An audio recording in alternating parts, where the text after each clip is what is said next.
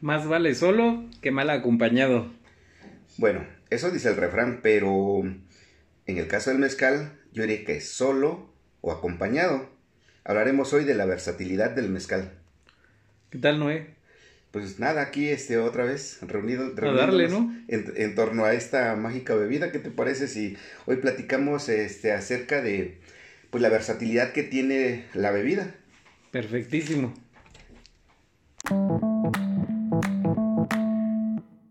Fíjate, ver que ahorita tenemos que, estar este, reflexionando este, mucho acerca del tema del- de la compañía, sobre todo porque en México pues estamos acostumbrados siempre a ser bastante este, fiesteros, o sea, hacemos fiesta de muchísimas cosas. Y más por las fechas. ¿no? Claro, y pero casualmente, no casualmente, sino que muy complicadamente, este año a partir de marzo se complicó y se trastocó prácticamente todo, esta, todo este bagaje cultural que tenemos en nuestra sociedad mexicana, no solamente oaxaqueña, y más particularmente en la oaxaqueña porque sí nos mueve muchísimo el tema de la, de la, de la fiesta, y eso se trastoca mucho por esta condición este, mundial que vino a ser la, la pandemia por el coronavirus.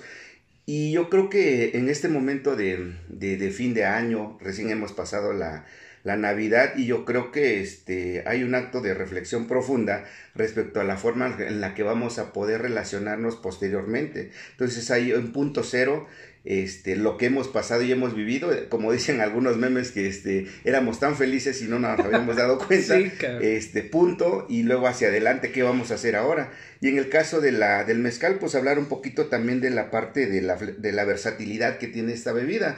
Digo, no por, no por, no por nada, es una bebida que ha subsistido y ha sobrevivido por muchísimo tiempo. Yo creo que indistintamente de las circunstancias que tenemos ahora, la bebida va a seguir subsistiendo y por eso esta parte de ver cómo nosotros este, nos vemos acompañados de las personas que más queremos, de las personas que están en nuestro entorno más inmediato, aunque posiblemente en algún momento, y ojalá y eso es como que la buena vibra que intentamos este, Sí, transmitir, eh, este, ajá, transmitir y decirles que vamos a esperar otro, otro rato más, no sabemos cuánto tiempo para poder nuevamente retomar este ejercicio de hacer nuestra, nuestra vida como habíamos estado acostumbrados a, hacer, hacerla.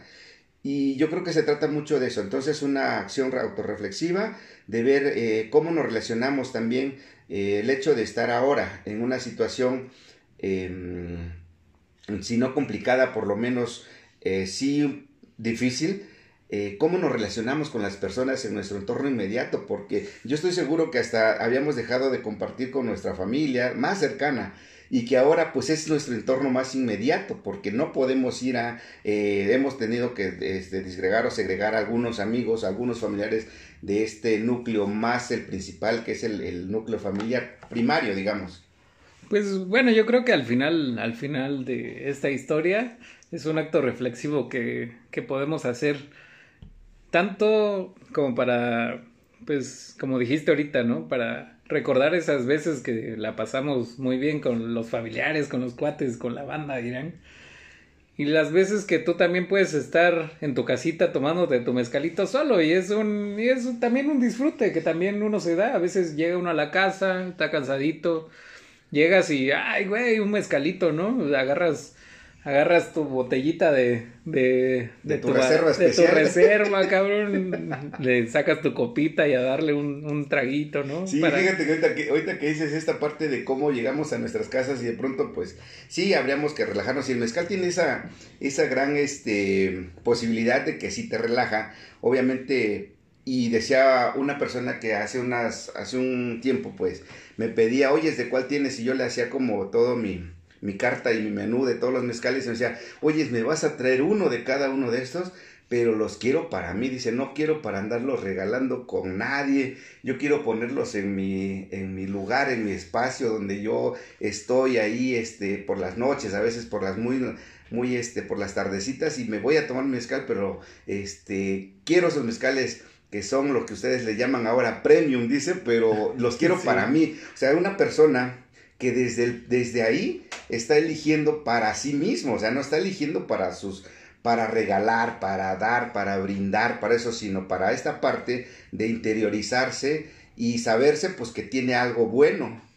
Y fíjate que lo habíamos comentado la semana pasada, el hecho de que el apasionado tenga todas esas esas posibilidades, ese, fanatismo por el mezcal, no tanto como para embriagarse, sino llegar a su casa y echarte una copita que te relaje, no sé, una, dos, las que se relaje, ¿no? Para cada, cada quien, pero ese, ese punto particular, a mí sí me ha tocado con varios amigos que están acostumbrados a eso, llegar a su casa, tener un muy buen mezcal, darse un traguito, un relax y ponerse tranquilón, tanto, por eso te decía, como las veces que hemos disfrutado la compañía de tus amigos, de tus cuates, de tu familia, hasta las veces que tú también tienes ese, ese, ¿qué, ¿cómo lo podríamos decir?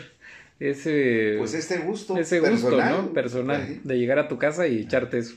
Bueno, ese es por una parte, digamos, solo acompañado en el entorno, digamos, de, de cómo nosotros compartimos esta bebida y cómo compartimos nuestras ideas. Pero también ahorita lo que quisiera ofrecer es que me, no, me apoyaras a reflexionar un poquito de el mezcal, ahora sí, solo acompañado. ¿En qué, es, en qué aspectos o qué situaciones? Por ejemplo, hay quienes vienen con una idea de que el mezcal tiene que estar acompañado con su respectiva cerveza. Sí, ¿no? Hay muchas veces como un punto así como que dame mi mezcal, pero inmediatamente piden su, su, su, cerveza, pues. En algunos lugares, igual a esa, a ese, ese acto, ese ejercicio, le dicen este patada con madrazo, digamos. Este, no sé cómo, con su cría, cabrón. Con su cría, exactamente, una chela con Fíjate que ya tú lo habías tocado también eh, este, en el último episodio.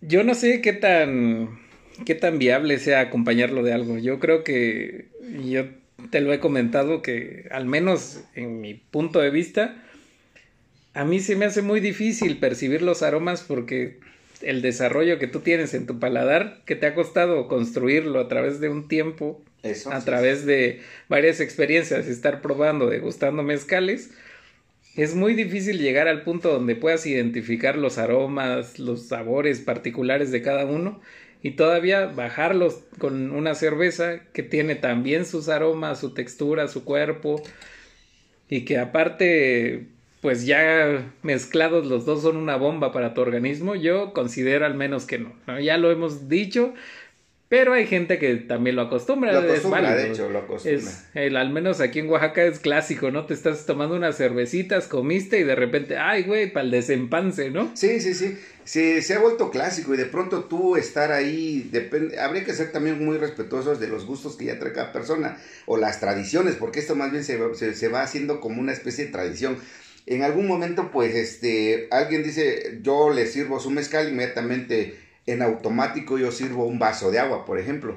Pero me dicen, no, no, no, yo no quiero agua, yo a mí dame una chela. ¿Y qué haces cuando alguien te está siendo muy específico y decirte, ¿sabes qué? Quiero mi, cerveza con mezcal. Y está bien, digo, también está como perfecto, pero la idea es que eh, desde una perspectiva ya más de, de, de, darle su lugar a la otra vez a la bebida, de poder este si digo, estás como dispuesto ya a, ponerte la, la, embriaguez y ese tipo, pues seguramente que se va a ser más rápido, este, te va a sentir, lo vas a sentir menos porque el hecho de que combines una bebida de alta graduación alcohólica con una que no es tanto y además tiene el saborcito como de amargoso, yo, yo, para mí la chela siempre es como amarga. por el lúpulo. Ajá, entonces como amarga. Yo creo que es una combinación que el paladar sería cero, o sea, no hay modo de, que alguien nos sustente de que eso es bueno, pero por cuestión de tradición, pues ahí está, y quienes lo, lo, lo practiquen. es, es lo, que estábamos pues, diciendo, porque al final de cuentas es válido a veces por la convivencia que alguien se está tomando mezcalito, una chela y, güey, tómate una conmigo, ¿no? Pero pues a veces... No, si yo estoy tomando chela, una chela. Si yo estoy tomando mezcal, un mezcal, ¿no? Pasa. Así es. Pero, por ejemplo, ahí también entramos en otro punto que sería es válido tomar tu copa con un limón, con una naranja, con una toronja. Ah, bueno, solo acompañados. Entonces ya vimos una, una forma, es solo acompañado, solo el mezcal o acompañado con su cerveza. Y luego hay otra, es justamente lo que estás diciendo, una, o también es una tradición que se hizo muchísimo, digo, muy popular, el tema de acompañar el, el mezcal ahora con este con un limón, pero yo creo que aquí iba a retroceder un poquito al tema del tequila, porque esa tradición más bien se, se copió, así literal, del tequila. Y el tequila, saben ustedes que en los años 50, este, 60 estaba como que en el boom y las películas esas del cine de oro este, mexicano eh, catapultaron muchísimo el consumo de la vida. Y efectivamente el ejercicio era tomarse la bebida de un solo shot, inmediatamente tener los limones y tener sal. Entonces era como que se hizo popular, es decir, cuántas cosas no hemos nosotros aprendido de la televisión, de la radio, de e incluso de las tradiciones en los pueblos, las comunidades, y las hemos ido repitiendo. Pues esa misma eh, situación ha pasado con el mezcal, de tal suerte que ahora muchos pedirán en automático también el limón, aunque de todas maneras hay una resistencia por quienes intentamos promover que le den el justo valor a la bebida, de que se contengan, de darle esta parte de, este, de, saturación de sabor o de inhibir a su paladar de poder disfrutar eh, un mezcal con todo su potencial que tiene de, de aromas y de sabores y que los puedes percibir, solamente si lo consumes, si lo tomas de manera este, sola. Pero te digo otra vez, aquí eh, muchas personas nos van a decir, no, pues a mí me vale, pero yo me tomo mi mezcal con, con, con limón. Y en Oaxaca prácticamente se, se ha sumado un nuevo elemento a esta tradición como para intentarlo diferenciar. Inmediatamente te piden la salecita de gusano. Entonces eh, ya no solamente es el es este mi mezcal con mi limón, sino ya es mi mezcal con mi limón y me traes sal de gusano.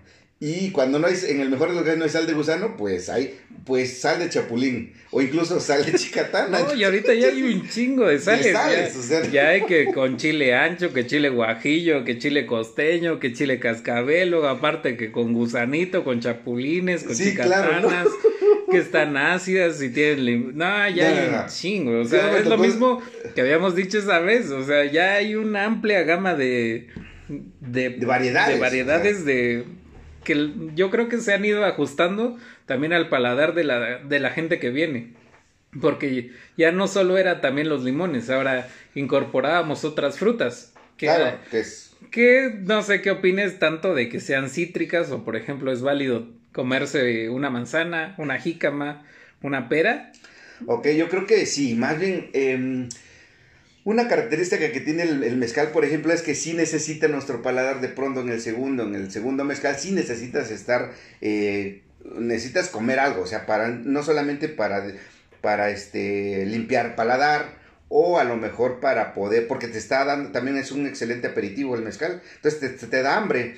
Lo ideal es que en las primeras entraditas podríamos decir, pues sí pudiera acompañar, pero no de una, no de una fruta, cítrica, así sería lo, lo contrario, más sí podría ser un, un eh, ni las dulces dulces, muy dulces, o sea, no, no sandía, le matas, le matas. Yo creo que tendría que hacer esta, esta manzana que es una manzana verde, que es como un poquito acidita, pero no es propiamente tan ácida. Pueden ser frutas secas, yo la he puesto más a que deben ser fruta, frutas secas. Pueden ser cacahuates, pero no fritos, ni con sal, ni con chile, solamente de preferencia tostados con al horno, que los hay, o sea, tampoco es una cosa que del otro mundo. Yo creo que lo puedes acompañar con nueces, yo creo que los puedes acompañar con fruta deshidratada, que es totalmente diferente también. Con una fruta deshidratada de, de pera, de perón, de, este, de manzana, pero deshidratada. La idea es que no contamine de alguna manera el, la potencia que tiene de sabores el mezcal y no compita con estos sabores. Porque es muy lógico que si tú le te, tomas un mezcal, inmediatamente le das un este una chupadita a una naranja, pues ¿qué vas a hacer? ¿A qué te, y tú le preguntas, ¿a qué te sabe? ¿A qué te vas a ver?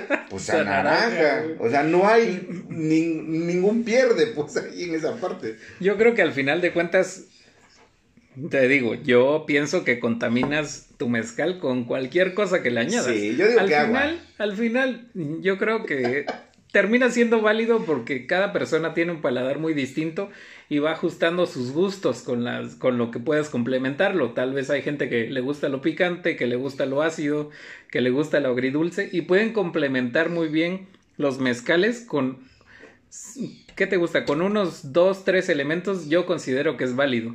Más ya no. Yo te diría, por ejemplo, ahí, ¿es válido comer con mezcal? ¿Es válido acompañar una comida con mezcal? ¿Tú qué pues, opinas? No, más bien yo aquí le voy a hacer mucho caso a mi maestro, este, maestro Master Mezcalier. Él dice que es una aberración y este, yo estoy todavía como en un proceso de, de formarme una opinión al respecto, pero pienso que sí, efectivamente podría ser una aberración por dos cosas. Atendiendo un poquito la parte del maridaje, el ejercicio de maridaje está muy asociado al tema de los vinos o estas bebidas que son, sí son complejas, pero tienen una gradación alcohólica más baja.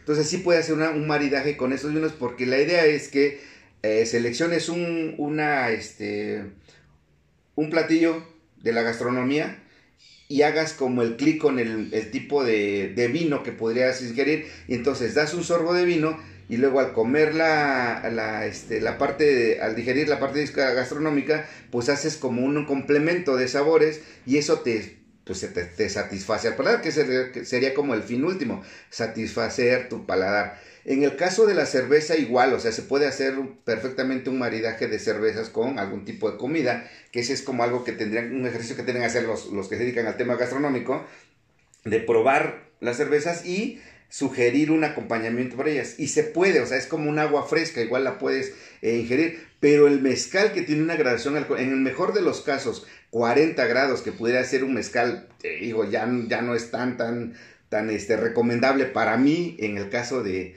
este, personal, ya va a ser muy difícil que puedas maridar porque te va, te va a quemar las papilas gustativas. imagínate que lo quieras maridar con un, que se, antoja en Oaxaca? Un mole. Mm. Entonces, si el, si el mole tiene 12, 14, 16 ingredientes, depende, 25, 32, no sé. Y luego el mezcal tiene toda esta potencia también de grabación. Va a ser bien complejo que en tu paladar tenga esa satisfacción y si decíamos que el, fin último de un maridaje es que te sea agradable, que sea, este, pues que te sea agradable, que te sepa bien, yo creo que el mezcal con comida, al menos así en el término de maridaje, es bien complicado. Y yo diría que ahí sí no, no deberíamos de entrarle. Ahí sí es mejor solo. Solo. Yo te diría, mira, yo tú sabes que hemos tenido unos ejercicios con, con personas que han venido y me han pedido que reviéntate un maridaje con mezcal. De profesión, pues sabes muy bien que me dedico a la cocina. y bueno, la gente que no lo sepa. Pero el hecho de que me pidan ya. O sea, ni siquiera fue una pregunta de decirme, ¿puedo, ¿puedo maridar un mole con un buen mezcal? Ni siquiera fue una pregunta, sino que fue, dame un maridaje de moles con mezcal. Obviamente fui, les hice ver que pues realmente no, no era lo, lo esencial, lo, con, no era lo, lo, más viable para esa cata de ese maridaje que íbamos a hacer. Sin embargo, la gente que venía de otro estado lo estaba pidiendo así. Pero ¿cómo lo resolviste tú, digamos? Lo único que pues pude hacer porque querían probar las dos cosas juntas. Al final de cuentas es cumplirle un capricho a, a los clientes, ¿no? Claro, sí. Entonces les digo, bueno, está bien pero los moles tienen que ser porciones muy, muy, muy pequeñas. Ah, fueron prácticamente unas tapas, fueron unos, unas porciones de un canapé, de un mole que te gusta, una cucharadita, casi casi, ah, acompañado de un mezcal, pero al final de cuentas les di la cata, les dije los, el círculo de aromas que pueden tener en ese mezcal y específicamente los sabores que encuentran en ese mole, pero después del cuarto mole y el cuarto mezcal ya es una cosa muy desagradable. Ellos decían que no, obviamente, pero ya es una cosa muy desagradable porque saturas tu paladar de todos los aromas, de todos los sabores, de todas las texturas que tiene tanto la comida como el mezcal. Entonces ahí yo diría lo mismo que tú. Llegamos a la conclusión. Aperitivo, digestivo. Y si mucho, unos 3, 4 elementos que te gusten y que ayuden a, digerir o a pasar mejor el mezcal. Ok, sí.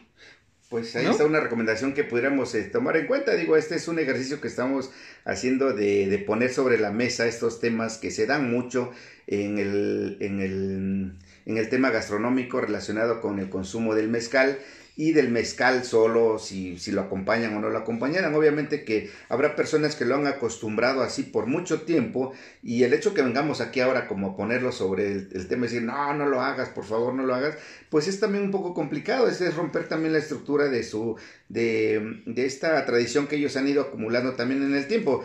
Pero yo sí me recomendación sería que se den la oportunidad, obviamente, de que cuando tengan un mezcal, uh, resistan, la potencia que tiene la bebida y van a ver cómo va a ser también una experiencia agradable. Y a través del ejercicio de una y luego otra vez y luego otra vez, van a ver cómo le toman el cariñito a la bebida y después van a ser este, fieles y leales este, mezcaleros este, de filosofía. y más por estas fechas, tú, tú lo sabes, en estas fechas acostumbra Digo, estás en tu casa y más en esta situación en la que estamos, no hay mucha gente que con la que estés en, en tu casa, en la familia. Entonces es, es muy bonito el hecho de compartir un mezcal tanto con la familia, con tu pareja, como estar solo, disfrutarlo, ya sea solo o mal acompañado, bien acompañado. ¿Qué, otra, qué otro acompañamiento le pondrías tú?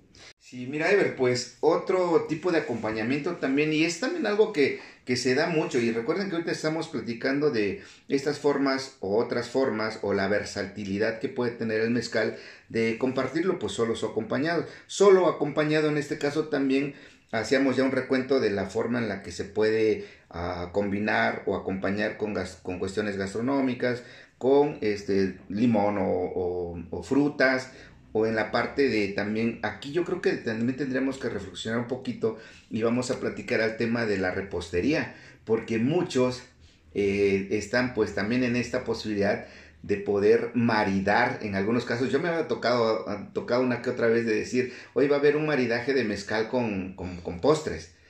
Y es un ejercicio que también podría hacer, no sé, habría veces como un grupo, un, este, un gusto culposo, yo creo más bien, porque no, yo, para empezar, no soy como de, muchas cosas dulces.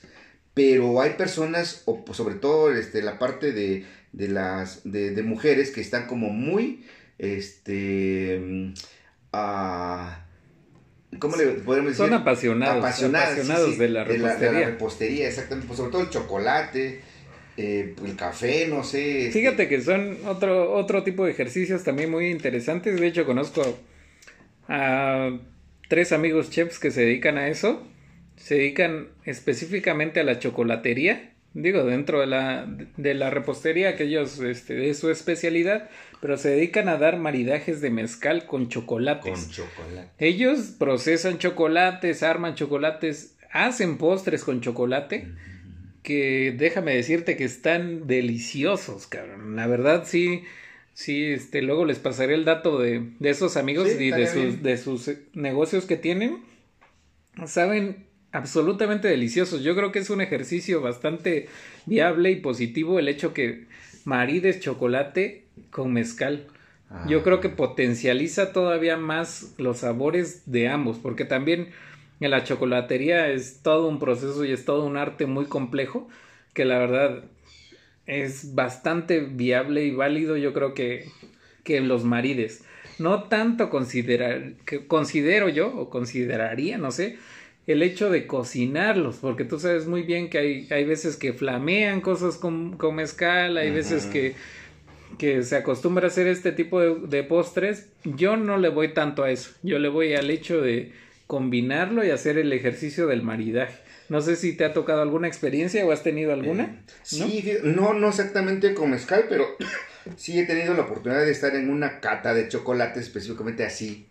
Este, ah, así la, la, la, la, tuve, digamos, hay una área aquí en, eh, en Oaxaca también donde justamente están haciendo estos ejercicios de ir explorando otras formas de cómo, digo, tradicionalmente el, chocolate oaxaqueño, el tradicional, pues siempre va a ser dulce y siempre lo dicen o de agua o con leche. Y es realmente la, el, chocolate batido en, es, es, es, una bebida, pues más bien, pero fíjate que yo... Em, no soy como dicho de, de, esta tradición de consumir y de, de ser muy de consumir los, los chocolates en, tablilla, pues en esta, en este tipo de, de barra, más bien que también el, formato que, que, hay aquí en Oaxaca es un chocolate no tan procesado, que es que todavía se siente la textura del cacao y no es tan refinado como lo puedes encontrar en otras chocolaterías, que la gente sepa que vienen en, barras, en, tablillas rectangulares. exactamente donde te lo puedes tronar ahí una porción y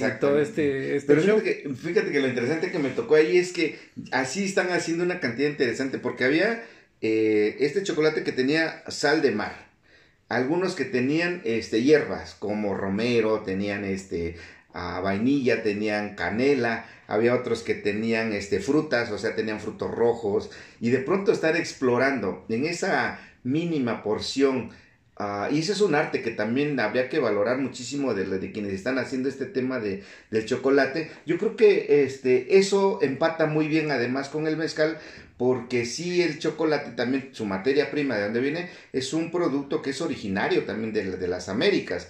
Y eso también le da pues este sentimiento de, de arraigo cultural, de cuestión este, netamente tradicional y que lo estén llevando a este nivel de, de, de hacerlo como como lo hacen en otras regiones de otros países y que después no lo regresan, yo creo que sí es bien valioso este tema. Y yo en algún momento estoy seguro que me encantaría hacer una, eh, buscar alguna, seleccionar algunos mezcales y seleccionar algunos de estos tipos de, de chocolates, hacer un ejercicio, digo, se vale la pena este, intentar hacer algo así, me, yo estaría súper bien. Yo es la única vez que, que probé esta cata de chocolates, me súper encantó, las personas que lo estaban dando sabían perfectamente cómo estaban haciendo su, su producto y pues ese era algo que me cambió la perspectiva del consumo del chocolate, que yo tenía la resistencia, solamente el chocolate que es dulce, que es muy empalagoso y que no me encanta, pues.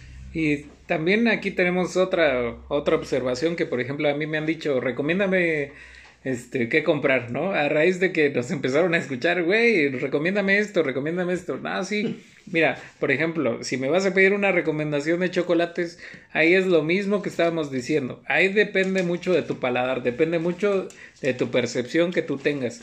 Pero en, como recomendación que yo les haría, empieza con estos cafés. No sé si has probado este, los cafés tostados que están, cubiertos con chocolate. exactamente. Esos hacen un muy buen ejercicio y complemento para el mezcal, considero yo. No sé qué pienses tú. Sí, sí, sí. De hecho, el, el, café por sí solo, también los granos, eh, dentro de un ejercicio de una cata ya guiada, más profesional, el café este, ayuda para pasar los granos y limpiar incluso la, las fosas nasales para entre mezcal y mezcal, cuando se están catando dos, tres o hasta cuatro mezcales. Entonces yo creo que el café sí es un este, elemento bien importante para poder hacer estos ejercicios de este, habilitar los paladares, uh, conocer los aromas, identificarlos, este, agarrarles el gusto, el cariño. Yo creo que sí. Y fíjate que inclusive tal vez para pasar de mezcal a, mezcal tú lo considerarías.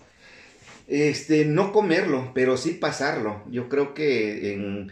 Así este, como olerlo. los, las perfumerías. Exactamente, sí, sí, sí, sí. Yo creo que sí porque cada, cada mezcal, cada variedad, cada especie tiene su potencia aromática, indistintamente pues también de la forma en la que sean producidos, eh, la región mezcalera, la tradición del maestro que lo elabora, ah, le va a dar un matiz.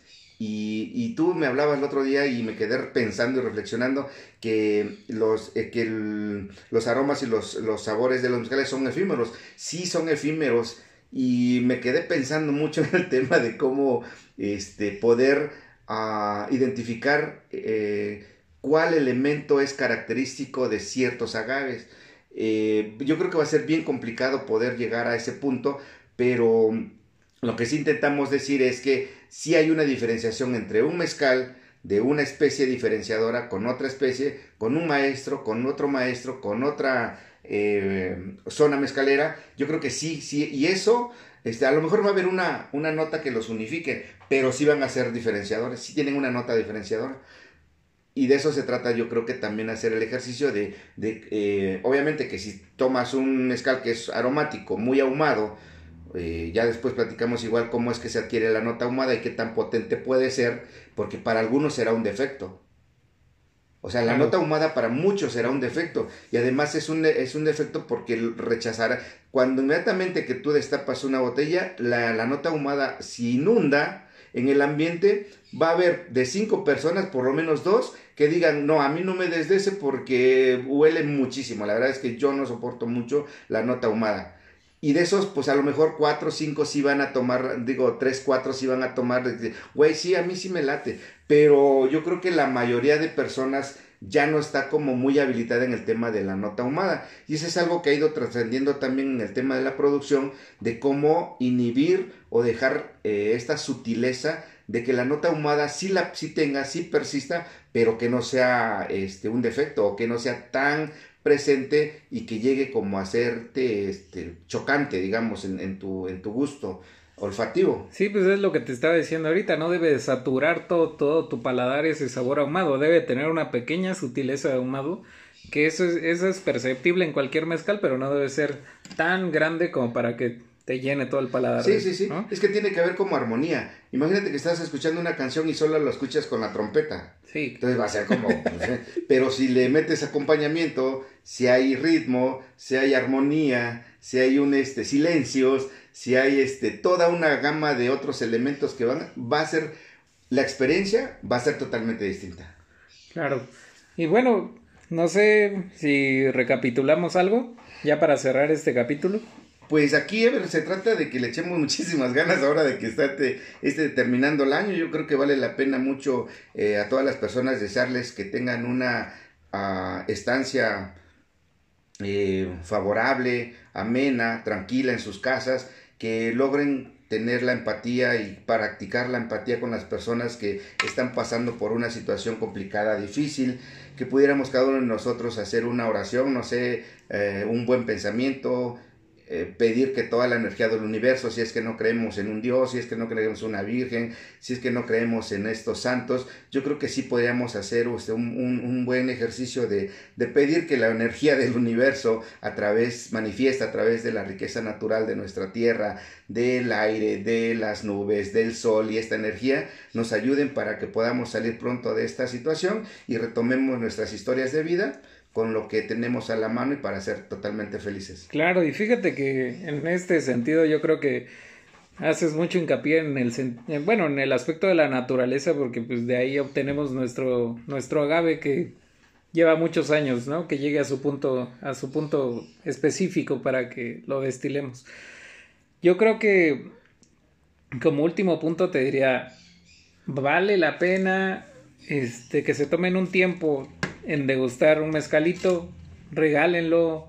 En esta época que no podemos estar mucho tiempo tal vez con nuestra familia, con tantos amigos, güey, mándale un mezcalito, llévale un mezcalito a alguien, ten esa muestra de afecto, de aprecio que es muy bien recibida, muy bien valorada. Ya, ya te lo había platicado en otros estados, no sé, no sé qué tanto sea en otros estados, pero al menos aquí en, Oaxaca, sí, es muy apreciado que alguien te, que te regale una botellita, ¿no? Sí. Eh, y que lo disfruten, cabrón. Pues bueno, ojalá y este, todos tengan oportunidad de decir salud. Eh, salud, salud de, de, de, compas y salud, pues salud de la buena, la que estamos necesitando todos. hasta que no veas la cruz, Y hasta no ver la cruz, pues, nieve. Cuídense. Feliz año. Feliz fin de año.